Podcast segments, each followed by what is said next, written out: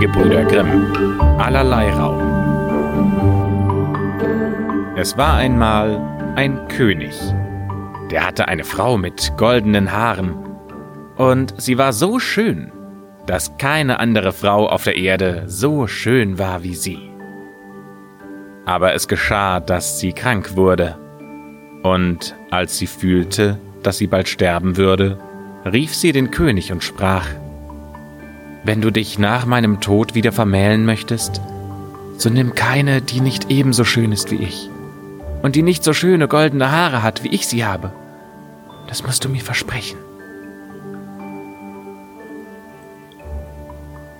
Und nachdem es ihr der König versprochen hatte, schloss sie ihre Augen und starb. Der König war lange Zeit nicht zu trösten und dachte nicht daran, sich eine zweite Frau zu nehmen. Und endlich sprachen seine Räte Es geht nicht anders.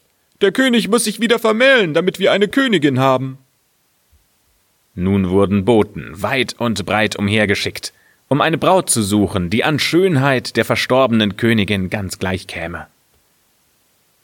Aber in der ganzen Welt gab es keine zu finden, und selbst wenn man eine gefunden hätte, die so schön wäre, so gab es doch keine, die solch goldene Haare gehabt hätte. Also kamen die Boten ohne Ergebnis wieder nach Hause. Nun hatte der König eine Tochter. Die war genauso schön wie ihre verstorbene Mutter, und sie hatte auch so goldene Haare.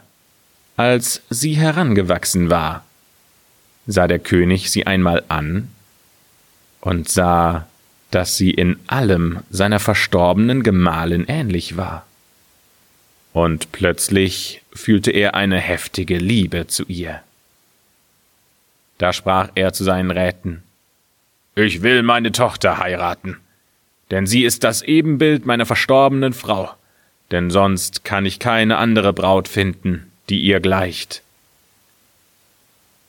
Als die Räte das hörten, erschraken sie und sprachen Gott hat verboten, dass der Vater seine Tochter heiratet. Aus dieser Sünde kann nichts Gutes entspringen, und das Reich wird mit ins Verderben gezogen. Die Tochter erschrak noch mehr, als sie den Entschluss ihres Vaters hörte, hoffte aber, ihn von seinem Vorhaben noch abbringen zu können.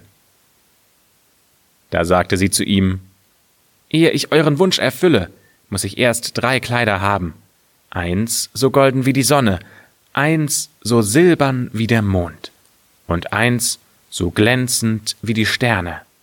Außerdem verlange ich einen Mantel, der aus tausend Pelzen zusammengesetzt wurde, und jedes Tier in eurem Reich muss ein Stück von seiner Haut dazugeben.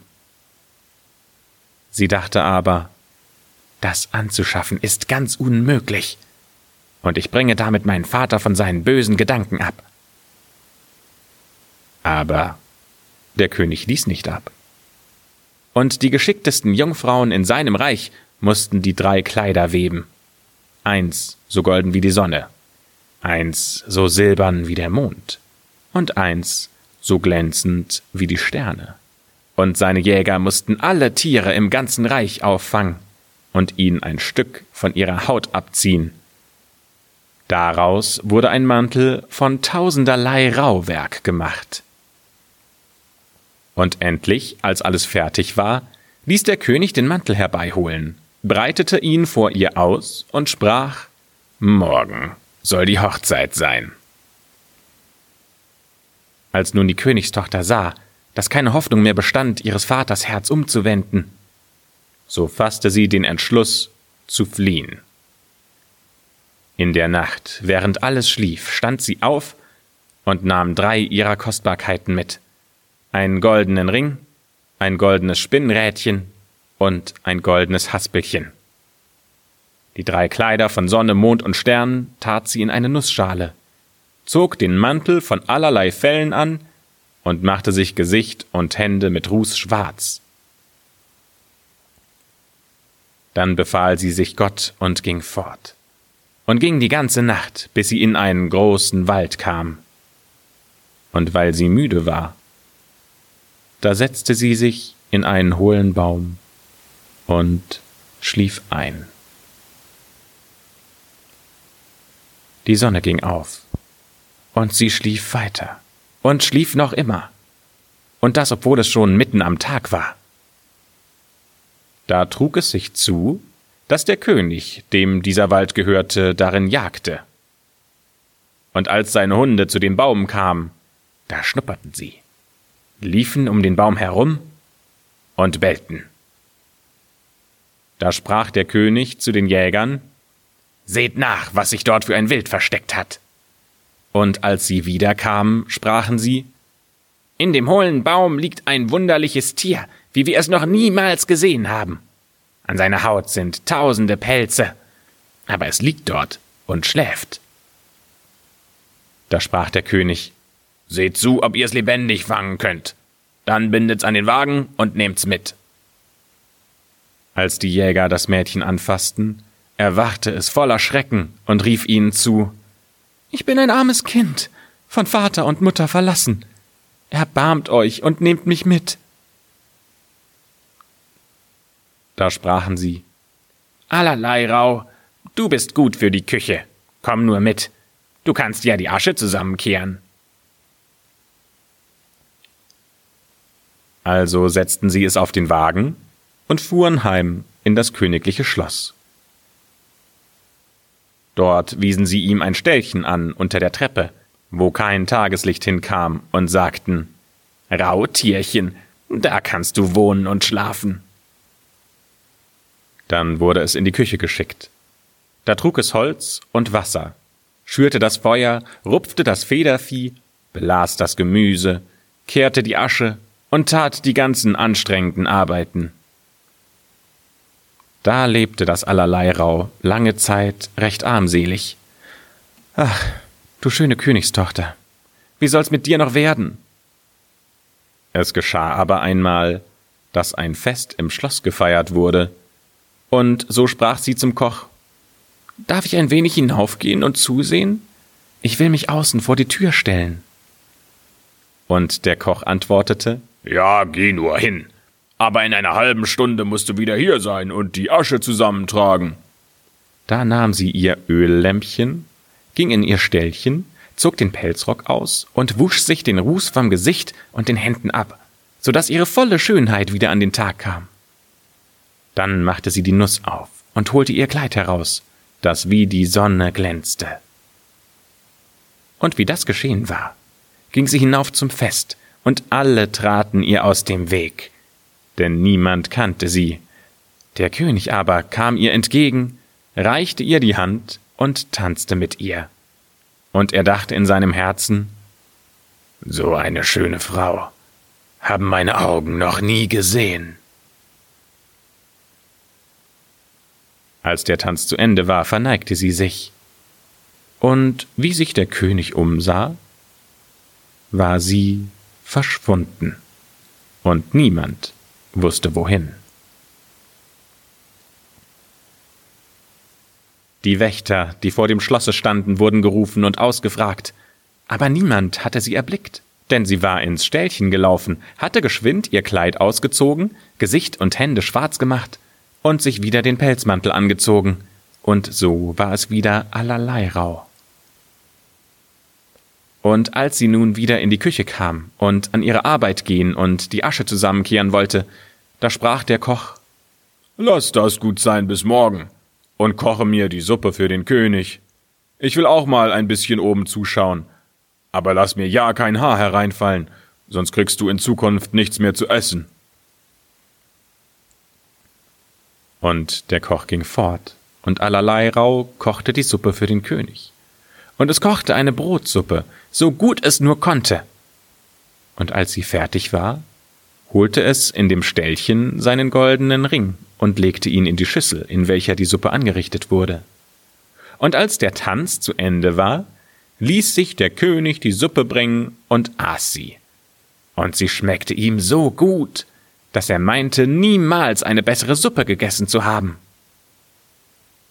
Aber als er auf den Grund kam, da sah er den goldenen Ring liegen. Und er konnte sich nicht begreifen, wie der goldene Ring dorthin gekommen war. Da befahl er, der Koch sollte vor ihn kommen, Der Koch erschrak, als er den Befehl hörte, und sprach zu allerlei Rau Gewiss hast du ein Haar in die Suppe fallen lassen. Wenn das wahr ist, so kriegst du Schläge. Als er vor den König trat, fragte dieser, wer die Suppe gekocht hatte. Und der Koch antwortete Ich habe sie gekocht. Der König aber sprach Das ist nicht wahr, denn sie war auf eine andere Art und viel besser gekocht als sonst.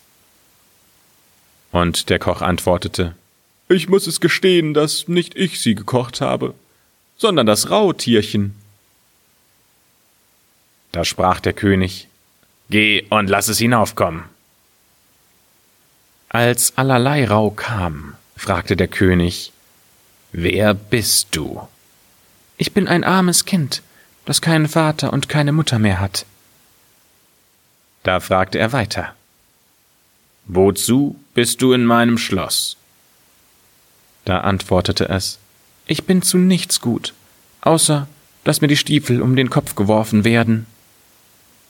Und er fragte weiter Wo hast du den Ring her, der in der Suppe lag? Da antwortete es Von dem Ring weiß ich nichts. Also konnte der König nichts von ihr erfahren, und er musste sie wieder wegschicken.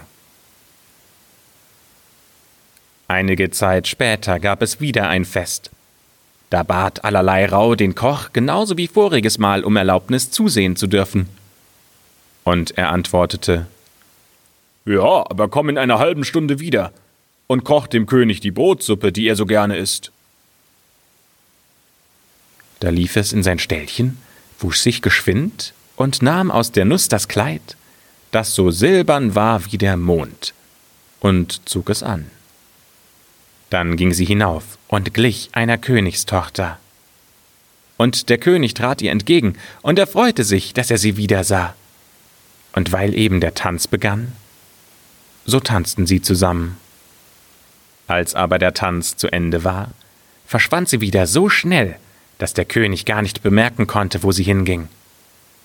Sie sprang wieder ins Ställchen und machte sich wieder zum Rautierchen und ging in die Küche, um die Brotsuppe zu kochen. Als der Koch oben war, holte es das goldene Spinnrad und tat es in die Schüssel, so dass die Suppe darüber angerichtet wurde. Danach wurde die Suppe dem König gebracht. Der aß sie, und es schmeckte ihm so gut wie das vorherige Mal. Und er ließ den Koch kommen, und der musste auch dieses Mal gestehen, dass allerlei Rau die Suppe gekocht hätte. Allerlei Rau kam da wieder vor den König aber sie antwortete, dass sie nur dazu da wäre, dass ihr die Stiefel an den Kopf geworfen würden, und dass sie von dem goldenen Spinnrädchen überhaupt nichts wüsste. Und als der König zum dritten Mal ein Fest feierte, da ging es nicht anders zu als die vorherigen Male. Der Koch sprach zwar, Du bist eine Hexe, Rautierchen. Du tust immer irgendwas in die Suppe, damit sie so gut wird und dem König besser schmeckt als alles, was ich koche. Doch weil es so sehr bat, so ließ er das Rautierchen wieder auf bestimmte Zeit zum Fest gehen. Und nun zog es ein Kleid an, das wie die Sterne glänzte, und trat damit in den Saal. Der König tanzte wieder mit der schönen Jungfrau, und er meinte, dass sie noch niemals so schön gewesen wäre. Und während er tanzte, steckte er ihr, ohne dass sie es merkte, einen goldenen Ring an den Finger. Und er hatte befohlen, dass der Tanz recht lange dauern sollte. Und als er zu Ende war, wollte er sie an den Händen festhalten, aber sie riss sich los und sprang so schnell unter die Leute, dass sie vor seinen Augen verschwand. Sie lief so schnell sie konnte in ihr Ställchen unter der Treppe, weil sie aber so lange und über eine halbe Stunde geblieben war, so konnte sie das schöne Kleid nicht ausziehen, sondern warf nur den Pelzmantel darüber, und in der Eile machte sie sich auch nicht ganz rußig, sondern ein Finger blieb weiß. Allerlei Rau lief nun in die Küche, kochte dem König die Brotsuppe und legte, wie der Koch fort war, den goldenen Haspel hinein. Der König, als er den Haspel auf dem Grunde fand, ließ allerlei Rau rufen. Da erblickte er den weißen Finger und sah den Ring, den er beim Tanz ihr angesteckt hatte.